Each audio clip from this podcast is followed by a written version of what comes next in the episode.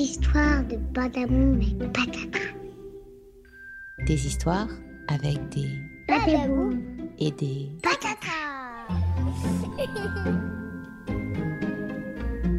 C'est quoi ces histoires? Emma et l'œuf de pigeon. C'est dimanche. Emma se promène au parc avec son papa. Emma sautille d'impatience. Elle a hâte de retrouver son toboggan. Pour le rejoindre, Emma se met alors à courir, courir vite, si vite qu'elle sent le vent frôler son visage, si vite que patatras, Emma est tombée.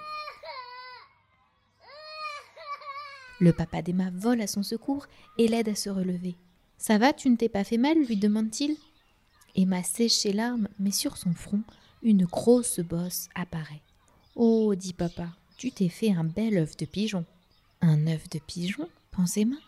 Mais que vient-il faire là?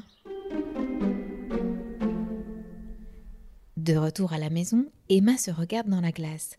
Elle observe sa bosse qui a bien grossi. Mais que se passe-t-il? La bosse grossit encore et encore, et tout d'un coup?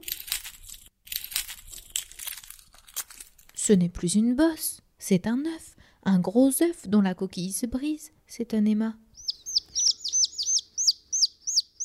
Papa avait raison, c'est un œuf de pigeon qui me pousse sur la tête. Mais que vais-je faire de cet oisillon? Il ne peut pas vivre là, sur mon front. Ce n'est pas pratique pour mettre un chapeau. Et puis aussi, ça tient chaud.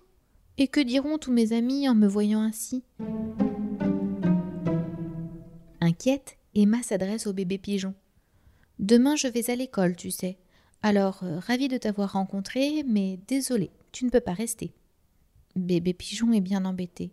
Je ne veux pas te déranger, mais comment partir? Je ne sais pas voler. Emma le regarde stupéfaite. Tu ne sais pas voler? Eh bien, nous allons apprendre.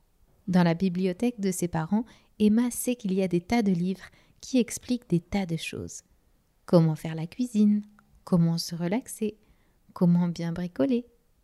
Emma attrape un livre sur les oiseaux et fait défiler les pages une à une. En voilà un qui vole. Ça n'a pas l'air trop dur. Tu n'as qu'à ouvrir tes petites ailes et à la une, à la deux, à la trois, sauter de mon front, et puis voilà. Mais bébé pigeon a peur. Si je tombe, qui sera là pour me rattraper? Ne crains rien, dit Emma. Nous allons faire un essai. Je vais attacher une de tes petites pattes à un de mes longs cheveux, comme cela, si tu ne sais pas voler, mes cheveux, eux, sauront te rattraper. Bébé pigeon ouvre ses ailes et essaie de s'envoler. Une fois, deux fois, mais rien n'y fait. Voilà que ses petites pattes dans les cheveux d'Emma se sont emmêlées. L'oisillon est désespéré et Emma a court d'idées.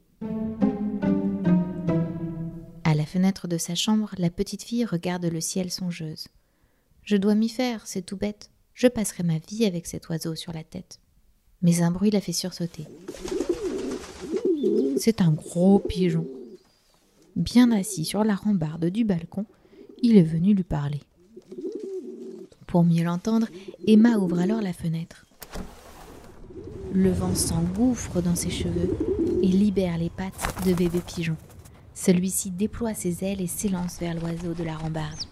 Maman, dit-il tout joyeux, tu es venu me chercher.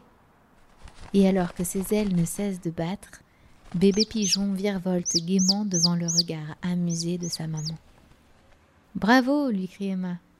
Heureuse pour son amie qui la quitte, elle passe sa main sur son front, et là, au miracle, plus de bosse, tout est lisse. Magique.